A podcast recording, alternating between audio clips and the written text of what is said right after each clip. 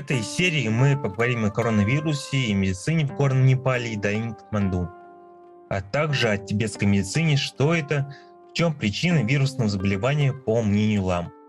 Поехали!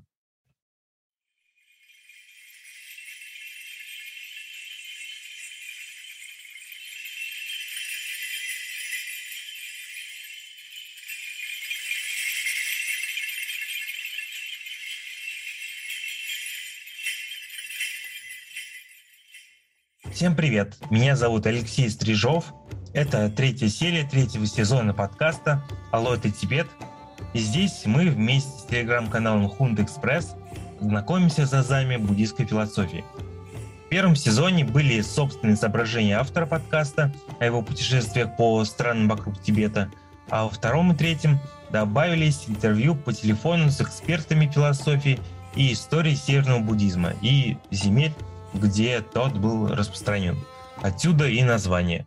Алло, это Тибет?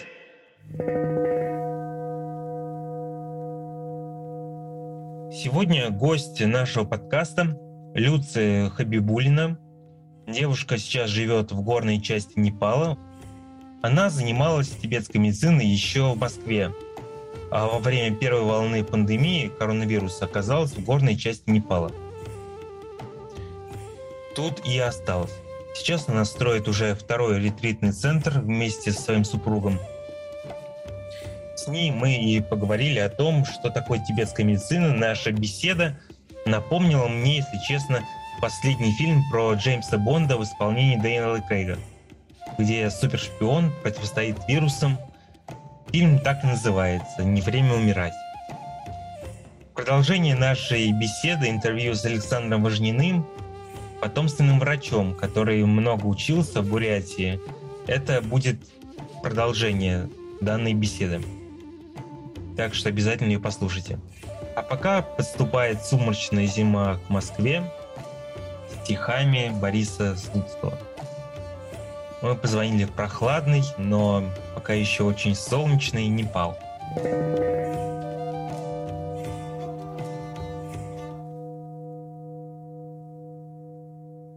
Здравствуйте. А, в Непал, так скажем, на постоянное жительство мы переехали неожиданно. А, то есть мы не планировали э, перед локдауном, мы приехали в Непал, так как мой супруг является ламой. А, по роду он шерп из района Сулукумбу, это горная местность Гималаев. Вот мы приехали, случился локдаун, и мы вот первый год прожили в лесу, в палатках, ну, что на земле Ламы, то есть его родовая земля, ну, там не было дома, ничего не было первый год. Потом мы начали потихонечку строить маленький ретритный домик. Вот. Затем, ну, так как я занимаюсь тибетской медициной, у меня пилюли от э, ламы Ванчуга, доктора, который вот в Катманду, один из самых старейших, это мой учитель.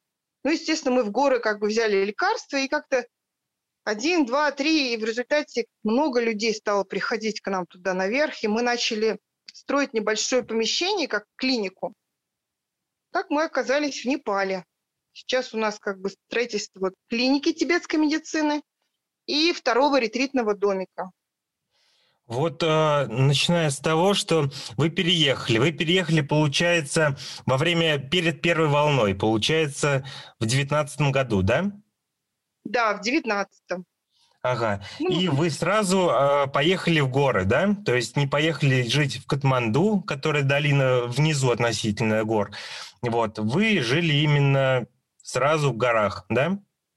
Ну, у нас было паломничество, потому что мы, ну, обычно, когда приезжаем, лама по святым местам. То есть это есть место вот там, в Катманду какое-то время, потом мы в Маратику, это Халеши, там находятся пещеры долгой жизни Гуру Римпаче.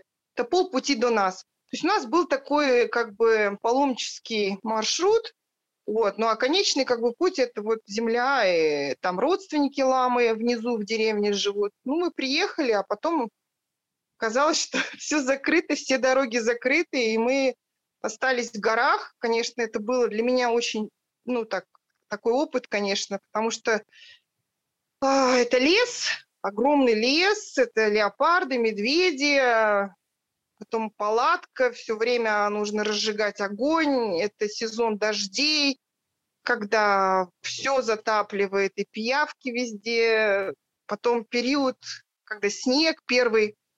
Ну, то есть очень как бы так непросто было, но благодаря, конечно, ламе, вот, это необычайный опыт, вот, и то есть мы собирали травы и питались как бы дождевой водой, вот, и чтобы принести продукты, где-то 8 километров уходит. Ну, то есть полностью как бы тело изменилось, я как бы наблюдаю за всем этим.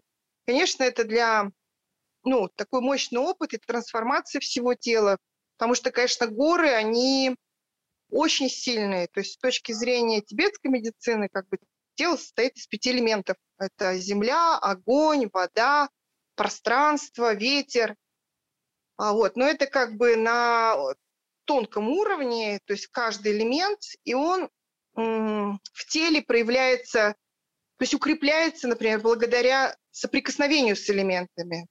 Ну, то есть, если, например, не хватает у нас огня, мы должны взаимодействовать с огнем, с элементом огня уже как бы в жизни, да. Если у нас ослаблен элемент ветра, то нам нужно находиться, например, в э, продуваемых местах. То есть мы должны взаимодействовать с водой, то есть э, купаться, да, то есть тогда наш элемент внутренней воды, он тоже укрепляется.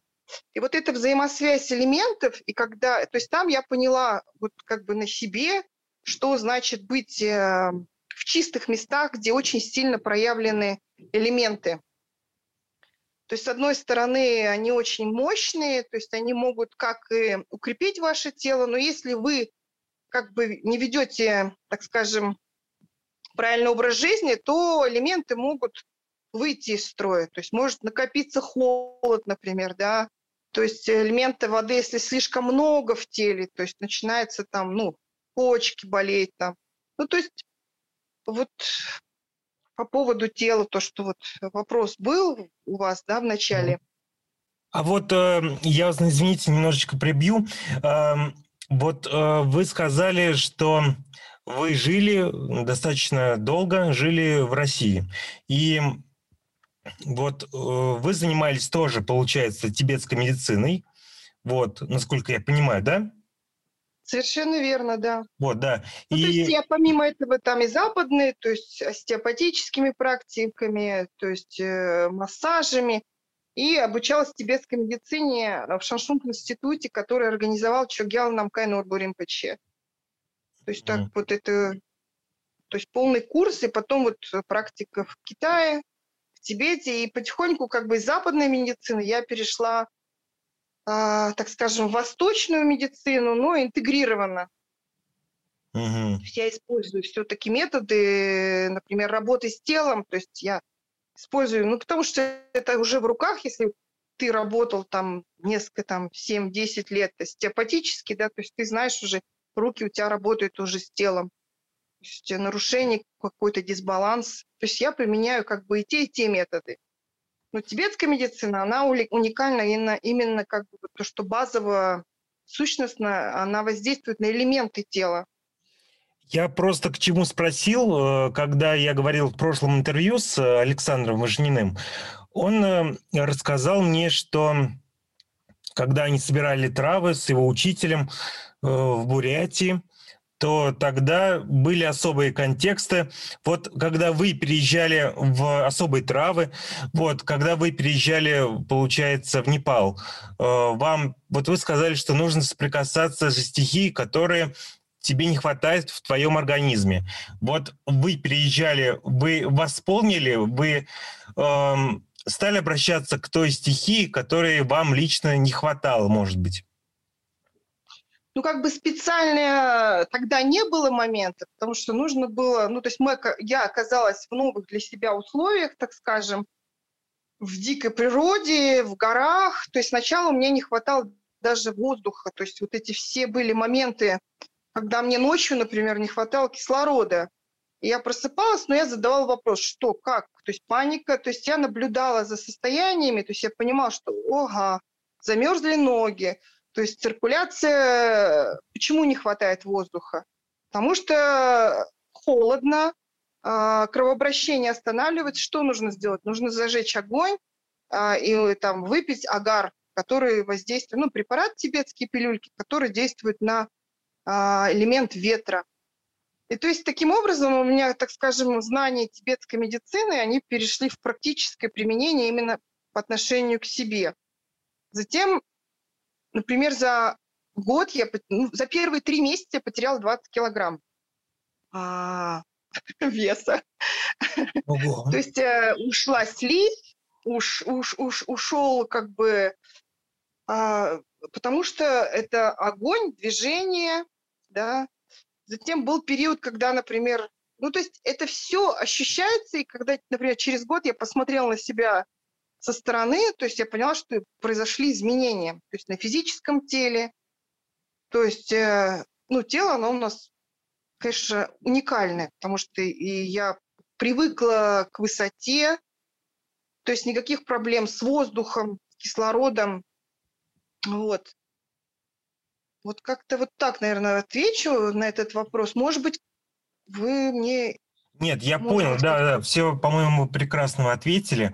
Э, у меня вопрос такой, вот, эм, знаете, я так начну, что я э, этой осенью, если бы не очередной локдаун, я собирался ехать в Непал, который, честно сказать, мне очень нравится. Вот э, в очередной раз я хотел поехать. И э, меня коллеги остановили, сказали, что очень сложная ситуация с вирусом, ну и вся эта история с э, Индией, Непалом. Поэтому мне вот интересно, я опять же ваш, ваш пост прочитал в Фейсбуке э, про то, какая ситуация, какая постановка сейчас в Непале. Вот не могли бы для наших слушателей буквально обозначить контурами э, картину вот с коронавирусом, как он протекает в Гималаях вот на протяжении вот этого года, скажем так, двух? Да. А, да, а, ну, а, хочу сказать, что так как у меня нет телевизора а, и не было телевизора, то есть э, я не получала информацию извне, то есть мне там звонили, писали, говорят, ой, у вас там в Непале огромное количество там трупов и нехвата, нехватка там а, койко-мест. А, ну, я этого не видела, к сожалению. И ну, люди болеют, то есть болели. А, я думаю, что это просто преувеличено, но может не преувеличено, а это нужно было для того, чтобы получить какие-то, какую-то гуманитарную помощь в виде там, кислорода, лекарств. Ну, то есть это определенные технологии политические, это одна часть. Вторая, да, люди болели. То есть первая волна, она затронула стариков. То есть вот мы обсуждали Самчи, это доктор, мой учитель, вот мы сейчас встретились с ним, а, потому что мы с ним в течение всего вот этих двух лет. Амчи сказал, я говорю, вот первая волна пожилые люди, вторая волна среднего возраста люди. Как люди болели? То есть, э, например, в Сулукумбу у нас весьма огромный, ну, большой регион. То есть за весь этот период а, от коронавируса или не от коронавируса, то есть умерло всего три человека. Вот. Ну, у них были а, еще сопутствующие заболевания, то есть, как сказать, с летальных исходов. А, и один человек был на вентиляции, его в Катманду на вертолете Ну, здесь нет бесплатной медицины, поэтому люди, как бы, если у них как бы степень болезни несложная, то есть а, в основном лечатся дома. Тут у меня знакомые, тут вот таксист, еще там кто-то знакомый, они все сидели дома. То есть, например, э, друг Санам, вся его семья за ним ухаживала. То есть он пил имбирь, куркуму, лимон, то есть все иммунные и противовирусные, снимал жар. Антибиотиков у него не было.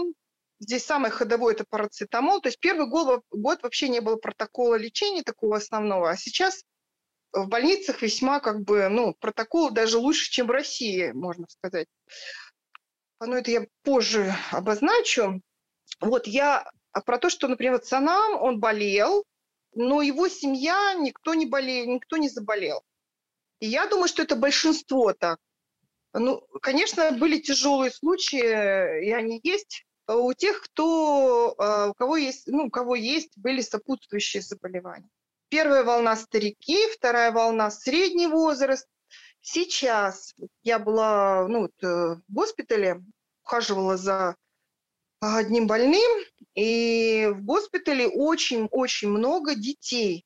То есть сейчас говорят, что это волна де- э, детского коронавируса. Диарея, понос, э, затем э, высокая температура. Ну, где-то вот острая стадия три дня детишки. И дети выздоравливают очень быстро. Ну, вот доктора мне сказали, 3-5 дней. Через 3-5 дней детей выписывают. Дети не умирают. То есть э, случаев таких нет. Я спросила Амчи доктора, я говорю, Амчила, что делать? А, что, это последняя стадия? Он говорит, нет, еще будет, еще будет и еще будет. То есть, скорее всего, а, модификация. То есть и... он сказал ну, про будущее, просто да. что будет продолжаться еще долго. Или он же сказал про то, что э, будет еще три раза, три волны? Конкретное количество он не сказал, он улыбнулся и сказал, что ну еще будет и будет.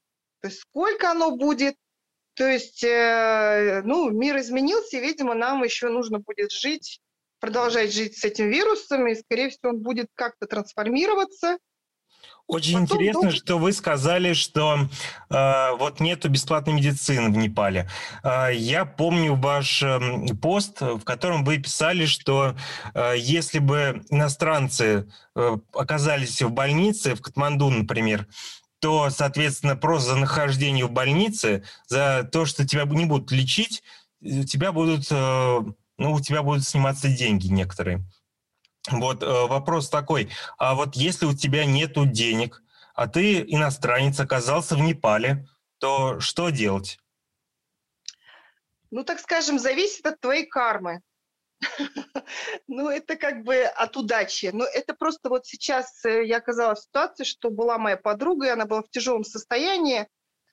А, но это может быть горы, и там есть, потому что горы Сулукумбу связаны, например, а, с Хиллари. Хиллари – это был такой альпинист, который взошел, первый белый человек, который взошел вместе с Шерпой Тензин, Шерпой, они... Да, с Тензин Наргейм, да, они поднялись на Эверест, да, вы это. Да. Угу. Вот, и когда Хиллари вот э, спустился, то есть что-то, видимо, произошло вот за этот весь маршрут, Э, то есть э, он понял смысл жизни и смерти, ну, если так можно сказать. И он стал вкладывать огромные-огромные средства в развитие Гималайского региона. К нему относятся там как вот к божеству, к Бодхисаттве, потому что этот один человек изменил вообще судьбу всего гималайского народа. Например, еще каких-то 15-20 лет, ну вот э, мой лама, супруг, он рассказывает, что он ходил босиком, у них, не, у них вообще не было понятия обуви, ее просто не было. То есть не было электричества, не было... Ну, то есть жили как вот э, в Средневековье. И благодаря вот Хиллари, то есть он огромные проекты, то есть он построил школы, он построил, до сих пор существуют колледжи, школы, где дети на полном пансионе, потому что в Непале, в Непале все платно, то есть все должны платить за образование, ну то есть э, бесплатного ничего нет на государственном уровне, вот. И построены клиники. И до сих пор вот эти клиники, вот мы с подругой попали в эту в больницу, э, то есть ей каждый день кислород, то есть один баллон, он в принципе стоит 30 тысяч рублей. То есть один кислородный баллон хватал нам на день, то есть если 5 дней, то 150 тысяч только на кислород. Но как бы э, врачи, то есть они пошли навстречу, и, ну то есть с нас вообще не взяли ни копейки. То есть это вот э, очень человеческий подход, то есть есть там определенные у них средства для тех, у кого нет денег, или люди, которые на грани смерти. Все они это понимают, и, конечно, ну вот...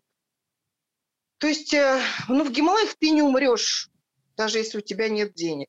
Вот это как бы, как ни парадоксально, хотя за все нужно как бы платить, и это дорого, но есть ситуации, возможности бесплатно. В Катманду я не знаю, есть ли бесплатные, потому что Катманду, конечно, это частные клиники, коммерческие. Вот э, из Сулукумбу на вертолете отправляли людей, когда вот э, осложнение с коронавирусом и лечение одного больного, то есть, ну, во-первых, транспортация это 300, 3000 долларов на вертолете, и день койко-место, если там в 16-8 человек, это где-то 20, 200 долларов в день койка просто. Если отдельная палата или там два человека, 400 долларов в день. Это не считая медикаментов. То есть вот я знаю людей, которые прошли как бы курс лечения вируса, и это обошлось где-то им а, в 6 тысяч в среднем долларов. То есть, ну, они скидываются всей семьей, берут кредиты, помогает вся деревня. То есть это, конечно, печально. Поэтому многие вообще не, не хотят в больницу, ну, они не попадают, они лечатся дома. То есть используют народную медицину, используют сейчас протоколы лечения. Все есть в аптеках, можно прийти в больницу, тебе выпишут, то есть ты можешь все эти препараты принимать дома. А вот, э, да, такой а... вопрос. А скажите, а вот, э, вот вы сказали, что обращение либо в поликлинику, либо к народным средствам. Какое место здесь занимает тибетская медицина? Э, увеличивается ли интерес в свете развития коронавирусной инфекции? А, здесь, конечно, сложно сказать э, по поводу... Ну, во-первых, здесь в Непале существуют аюрведы, существует вот эта тибетская, как бы гималайская народная медицина. По поводу... Ну, вот в моем случае, например, я не знаю, как, как оно вообще в стране, потому что мне сложно сказать, что здесь много регионов и своя специфика у каждого региона. То есть э, в моем случае такая была ситуация, так как э, госпиталь был заполнен именно коронавирусом, вот когда была первая волна, то а, для обычных пациентов как бы не было вообще возможности прийти туда. Это ну, ну, причина раз, то есть физически нет мест. Второе, это был страх заразиться. Эш, первая корона, она как бы, ну, у людей был страх.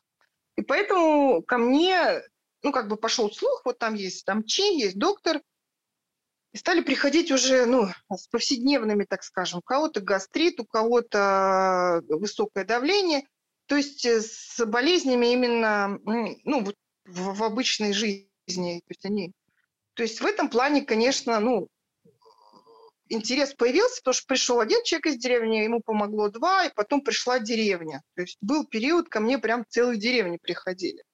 Хотя до этого, например, они не обращались к тибетской медицине, потому что не было... Ну, я думаю, если бы были бы доктора здесь, ну, в горах, они бы обращались. Вот. Амчи – это мой учитель, который на ступе.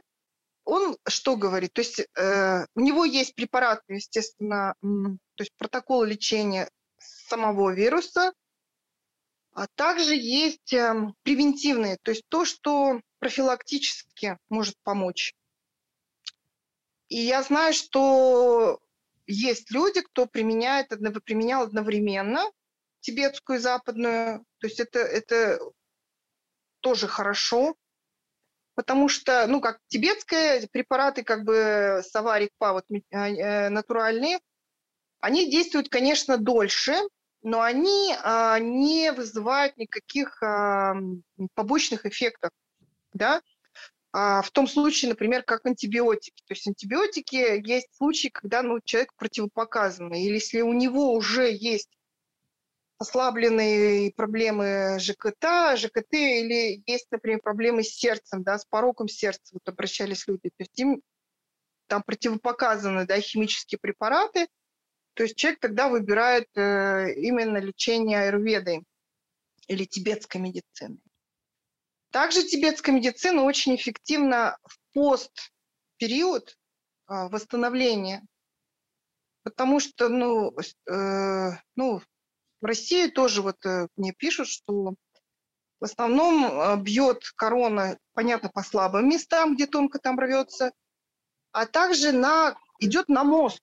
То есть у людей даже через какой-то период у них опять попадает вкус, потом ухудшается память. Недавно читала исследования, проведенные в Англии, и э, как вот последствия коронавируса у людей очень много возникает проблема неврологических и вообще, то есть болезней, связанных с мозгом.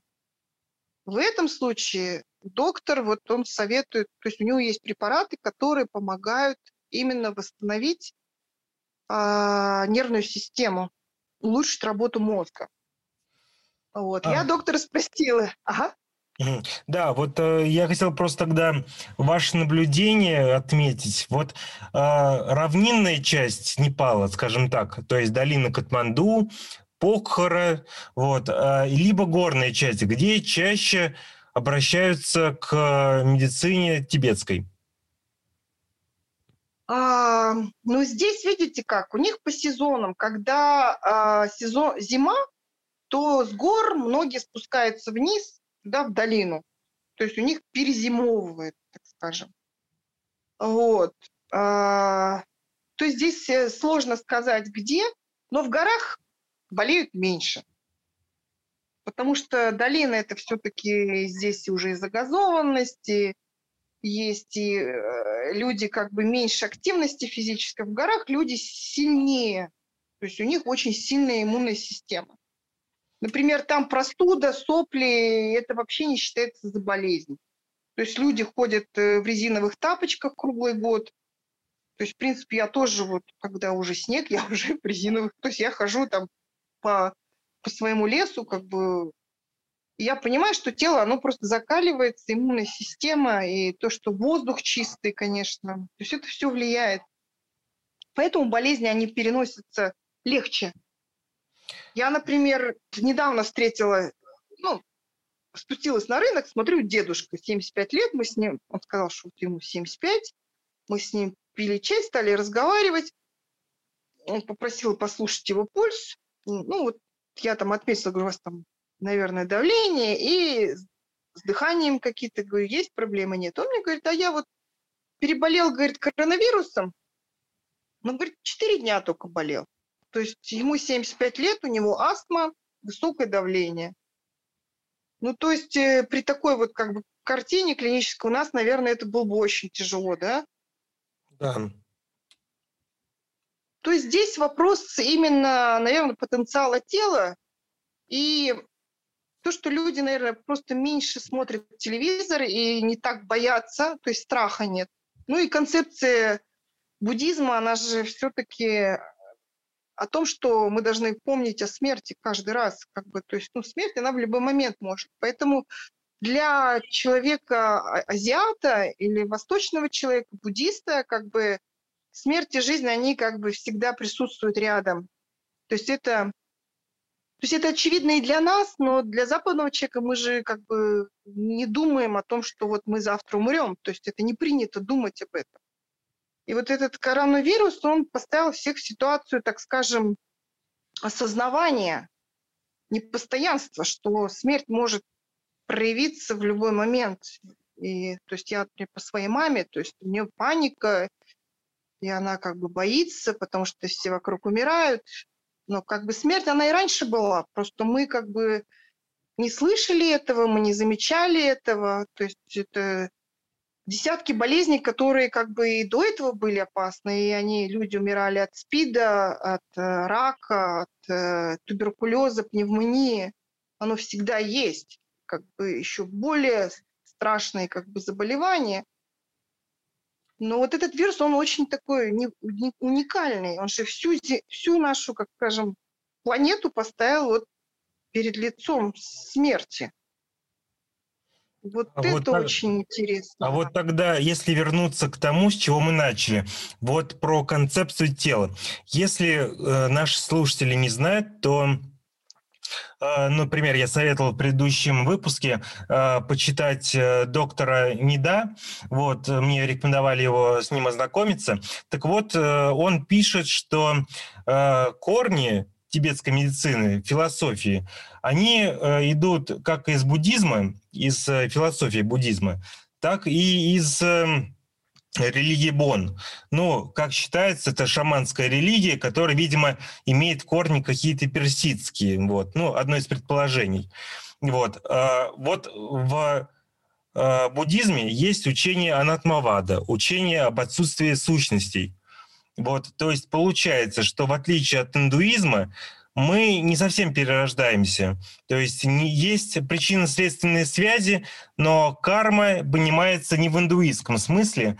Вот, поэтому интересно, что вот э, тело, Люция, мы к нему относимся в тибетской медицине э, как к какому-то предмету, субъекту, объекту отношений, либо же, на который нападают эти самые вирусы, вот, либо же это все находится на современном молекулярном уровне. Что мы лечим? Что, э, имеете в виду, что мы лечим, когда мы лечим вирус, да? Да, да, да. То есть что, что значит тело вообще в а, принципе? Да, такой вопрос, конечно, очень э, обширный, да. Угу. Ну, самое базовое, что тело – это драго... вообще человеческая жизнь, это драгоценность. На самом деле, то есть в буддизме считается, что это очень и очень сложно переродиться в теле человека. То есть концепция вот э, перерождения в различных мирах, да, то есть мы были животными, голодными духами, демонами, и в какой-то момент мы выпрыгиваем из мира животных, или, то есть, потому что у нас накоплено достаточно благой кармы, да, то есть так скажем, потенциала накопленных благих заслуг, деяний, и мы перерождаемся в человеческом теле. То есть это настолько драгоценно, и это такая возможность, она очень редкая. И тело, оно является сосудом. То есть оно является сосудом нашего сознания. То есть сознание, оно не умирает. Почему? Поэтому отношение к смерти, оно как бы, мы как бы меняем гестхаус, да, мы меняем отель. В этой жизни у нас вот этот отель, гостиница, в следующей жизни следующая гостиница. И здесь направлена как бы работа, потому что на лечение. Понятно, что все болезни, да, они связаны, ну, с точки зрения тибетской медицины и буддизма, они связаны с, нашей, с нашим умом, с нашим сознанием, с нашей кармой. Но карма, что это такое? Карма – это не что-то там мистическое, кто-то что-то наслал, да? Это то, что вот мы сегодня сделали, завтра получили результат. То есть э, сегодня поработали, положили зернышко в землю, полили, вырос росток. Тело прекрасное. Как говорится, что вот посмотрите на тело. Тело – это результат кармы прошлых жизней. То есть если человек рождается в здоровом, крепком, красивом теле, это говорится, что в прошлых жизнях человек совершал благие деяния, то есть у него хорошая карма, и он получил сосуд, прекрасный, совершенный сосуд. А, то есть болезни, но есть, ну бывает, что люди, вот ребенок родился, говорит, ох, за что там, да, вот и он только родился, он уже там обладает какими-то изъянами, инвалид или очень тяжелое заболевание. Это карма прошлых жизней, особенно когда вот э, детское рождение, и уже есть заболевание, да. Затем есть следующий уровень заболеваний, которые, то есть это кармические есть болезни, которые мы получили с прошлых жизней. Как правило, их очень сложно вылечить, но они неизлечимы. То есть, так скажем, человек должен прожить в этой теле, но совершать и накапливать, очищать вот эти загрязнения, эти отпечатки на теле. Есть болезни, которые мы приобретаем, ну, они вот такие повседневные, дисбаланс элементов, как мы вначале говорили, да, ну, то есть я вот, например, перегрелась на солнце, моя желчь как вскипела внутри, началась головная боль, то есть этот дисбаланс именно связан а, вот с моментом вот, недавним, то есть это так свежее, то есть я съела что-то не так, например, да, и возник дисбаланс в теле. Как правило, это очень быстро решается этот вопрос питанием, образом жизни. Или, например, болезни, ну, я, например, работаю на компьютере там месяцами. Это вот болезни городов, возникают стрессы, то есть это неправильный образ жизни и питания. Это тоже решается. В принципе, мы воздействуем правильным питанием или правильным образом жизни. Затем есть следующий уровень заболеваний. Это связано, так скажем, с воздействием а, различных существ. То есть Их можно назвать существами, то есть в тибетской они философии называются, то есть это могут быть различные классы существ, да, это могут быть наги, хозяева земли, различные демоны, э, духи умерших э, людей. То есть либо с кем-то у нас есть в прошлых жизнях мы как-то взаимодействовали, либо в этой жизни, например, мы там сжигаем мусор, мы где-то потревожить можем какого-то духа местности. Либо это могут быть воздействия магические, но это воздействие на энергетический уровень. С точки зрения, опять же, философии и тибетской медицины, такого плана вирусы, а, они связаны также с определенным классом существ. И я спрашивала Ванчук Ламу, он говорил, что это с мамо, с женским классом существ, вот именно заразные вот эти вирусные болезни. Но опять это, видимо, карма человечества. То есть она, ну, как бы, то есть одно дело где-то в лаборатории, хорошо, но созрела ситуация, когда возник этот вирус. Он возник в тот момент, когда возникла вот эта наша коллективная карма. И то есть это связано не просто с физическим уровнем, это связано и с энергетическим уровнем. Вот, то есть это вот такая. И по поводу, еще хотела бы сказать, э, тела. Ну, тело, ну да, оно рассматривается как э, плотное, физическое, с элементами. Также есть, то есть это вот анатомия, да, так скажем, то есть это конкретно в тибетской медицине, оно есть как и в западной, Но также есть тонкая анатомия ваджерная анатомия, это связано с течением энергии каналов.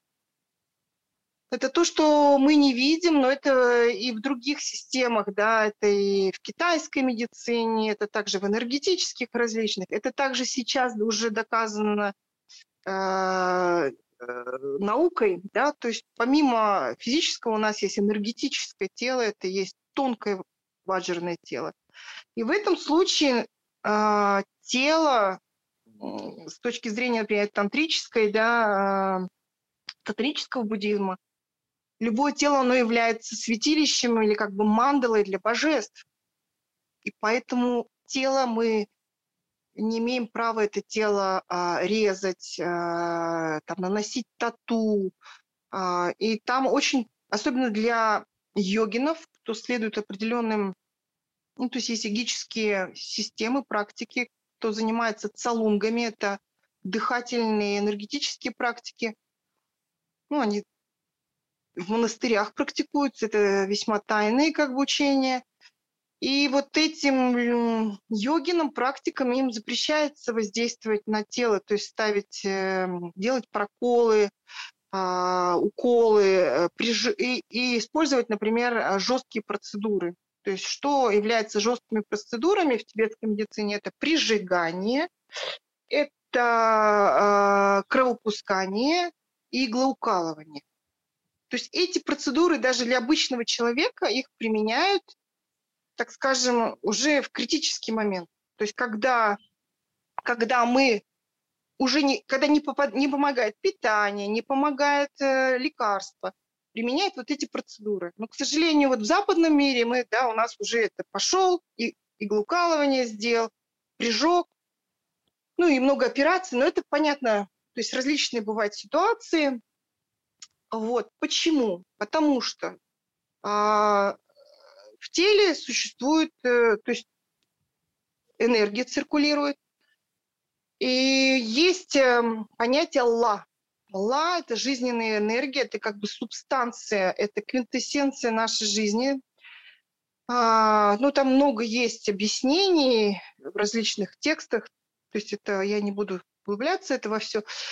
Вот, кому интересно, сами потом вы можете получить наставление, учение. Вот. И вот это ла за сутки 30-дневные, оно продвигается по телу, то есть начиная с, там, с подошвы левой или правой, в зависимости от мужчины, и в течение 30 дней эта ла, так скажем, это тигле, субстанция, она передвигается, энергия жизненная, да, ну, проще скажем, она у нас поднимается вверх, и она в каждый лунный день в определенном органе.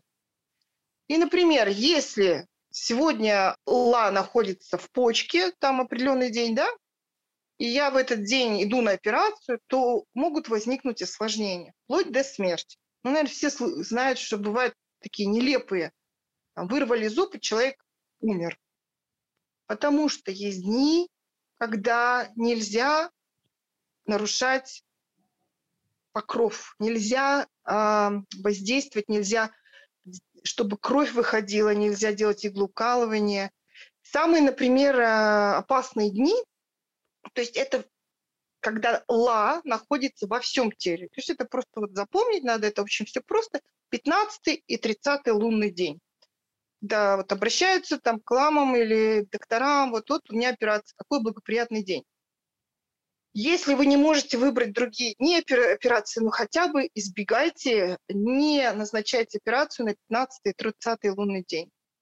Как правило, в эти дни вот это самая высокая смертность, но не обязательно, что вы умрете, но ослабленное может быть тело, долго нужно будет восстанавливаться от операции. Это опять же все связано с тонким нашим телом, с важерным телом. Ну, мы, конечно, не практикуем цалонги, поэтому мы можем и уколы, и э, все остальное делать, как бы, ну, просто нужно понимать, осознавать. Еще, наверное, момент такой хотел бы сказать, связанный тоже вот э, с телом энергетическим, это ну, что нельзя применять наркотики. Там гуру Римпаче под Масамхава написал целый текст да, о вреде курения. То есть это не потому, что легкие, да, то есть это легкий, понятный физический уровень, но это воздействие идет на энергетический, и как бы это связано с определенным тоже классом существ. Помимо как бы никотина и все остальное, а, идет воздействие определенных существ, и сознание человека, оно как бы затуманивается, и Поэтому запрещается в тантризме, в аджаяне э, применять наркотические средства и курить, потому что это э, блокирует, загрязняет каналы. Это то, что э, будет вредить в будущем, потому что вся жизнь с точки зрения как бы практика, это мы готовимся к переходу, мы готовимся к последнему выдоху, когда сознание оно должно правильно уйти. Ну, а, это тоже да, Люд, спасибо, очень интересно. Вот последний вопрос. Вот э, Александр Важнин рассказывал про особые травы, которые есть э, в Бурятии, но которых, возможно, нету, э, лечебные травы, которых, возможно, нету в Гималаях. Вот, можете немножечко рассказать, как вы собираете компоненты для будущих лекарств? Да. Ну, э, все рецепты, они прописаны э, гюши, это тантра, медицинская тантра, то есть это все прописано, так скажем, во времена Будды, да, то есть когда давалось это учение, и там было сказано, то есть текст э, э, Будды, что все, что существует на этой земле, то есть это травы, это вода, это земля, это а, то есть а, все, все, что а, а, все, все, все, что в природе а, существует, а, это травы, корни, драгоценности, камни, оно все является лекарством. Вот. И также все это может быть стать ядом, но все зависит от количества и прописаны э, рецепты всех э, лекарств. Тибетские э, препараты, растения, да, они тоже рассматриваются с точки зрения э, элементов, элементы вкусов. То есть лечение в тибетской медицине идет вкусами, элементами, вкусами и учитывается природа. То есть либо природа холода, либо природа жара. То есть одно растение, оно имеет горячую природу, то есть когда у нас в теле холод, то мы применяем лекарства горячей природы. Если у нас температура жар, мы применяем препараты, в которых растения обладают э, природой холода. Также есть нейтральные. Поэтому все составы, они разбираются даже как бы, ну, то есть если их как бы вот э, разобрать молекулу, то есть в конце формулу, она будет именно вкусовая и природа, холод или тепло. Значит, э, изначально, ну как бы, так как тибетской медицины это э, район Удияны, да, это Бон, Пакистан, Таджикистан, Казахстан, Гималая и Тибет, то э, там прописаны растения именно этих регионов. А, но в Бурятии, то есть каждая местность, то есть я знаю, что бурятские доктора, у них есть свои рецептурники, так же как в Монголии, то есть э, сбор именно трав тех, которые растут там. Поэтому О. здесь э, вопрос именно местности. Ну, конечно, считается, что чем чище место, то есть место должно обладать э, потенциалом, да, то есть оно должно быть э, чистым местом. И считается, что высокогорные, ну, они обладают более острым, как бы острой силой, то есть горы. Потому что, опять же, вот если вернемся, с чего мы начали, да, что элементы природной стихии, они очень мощные именно в горах. Вот, да, я хотел бы только уточнить, э, как именно практично, как вы собираете ну, те или иные элементы. То есть я видел у вас э, записи о том, как вы э, несколько лет назад собирали травы в Тибете. Это выглядит очень живописным. Да, это очень сложно. То есть для меня это... То есть это, понимаете, это не так просто. Вообще в древности сбор трав, он предполагал, чтобы человек был чистым, то есть здоровым, молодым. То есть это были ламы, это были дети. То есть там учитывается время сезона, ну, время сбора, когда есть периоды, когда нельзя собирать. То есть есть определенные ритуалы, определенные молитвы, прежде чем начать сбор трав. То есть отдельно целая есть схема, как собирается, как промывается, где это сушится. То есть, э, то есть это отдельная, так скажем, наука. Раньше, конечно, учителя и доктора обладали, ну, так скажем, всем, всем спектром знаний, да, и то есть они должны были и собирать, и сушить, и молоть, и собирать эти формулы, изготавливать, то есть фармакология. Также они лечили, диагностировали, делали ритуалы, смотрели астрологию. Сейчас, ну вот в Тибете есть еще такое, но, к сожалению, все это даже здесь уже это расчленено, так скажем, ну то есть э, у доктора есть поставщики, есть люди, кто собирает травы. Либо доктор сам какую-то часть собирает здесь, другая часть ему привозится, потому что нужны ингредиенты из разных сторон света. И в древности, я думаю, тоже так же, например, нужны были там ракушки, коралл, то есть это, видимо, шли какие-то караваны, то есть откуда-то шла кюрура-барура, то есть определенные, ну, то есть это все непросто, то есть в одном месте а, невозможно собрать все. Поэтому сейчас, в наше время, это вот, ну, это такой комплекс. То есть это не, невозможно, что один доктор все сам может собрать. Это просто невозможно. То есть здесь есть такие места, но их очень мало. Например, горка называется здесь.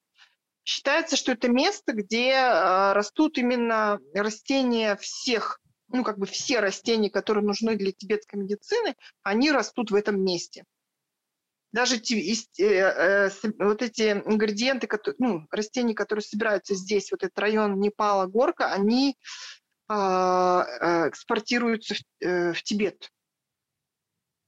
То есть э, в Китай, не в равнинную часть Непала, а уже за границу, получается. Да, да. Ого, интересно. Люция, спасибо огромное.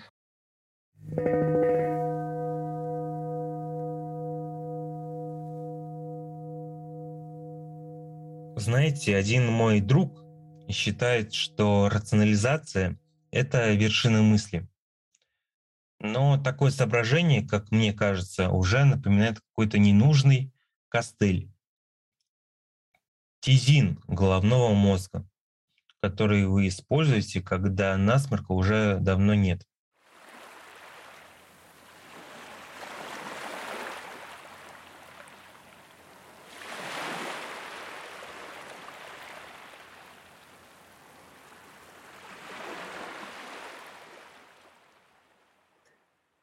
Вот начало очередной зимы в Москве. Теперь ты постоянно путаешься в пальто и воспоминания о теплом японском море, попивая горячий кофе. Телефон в кармане словно тамагочи, который оповещает неожиданным звуком, что нужно достать из тепла руку и посмотреть на экран. Нужно срочно кому-то ответить. Такая вот привычка. Знаете, вернувшись из Владивостока, я много перечитывал буддологов и буддистов. По их мнению, один из главных тезисов буддизма – это увиденное невежество. Привычка иллюзии в нашей с вами жизни. Мы об этом много говорили в конце второго сезона. Так вот, это невежество – это основная причина страданий. Поступайте не так, как все и всегда. Будьте порой чем-то таким, на чем спотыкается та или иная система, чем и был, видимо, буддизм до нашей эры. Подписывайтесь на стриминговые аккаунты подкаста в Apple Music, Яндекс.Музыке, Spotify и на других платформах. Будем признательны вашим оценкам и комментариям там. Все они очень помогают продвигать данный проект. Пока.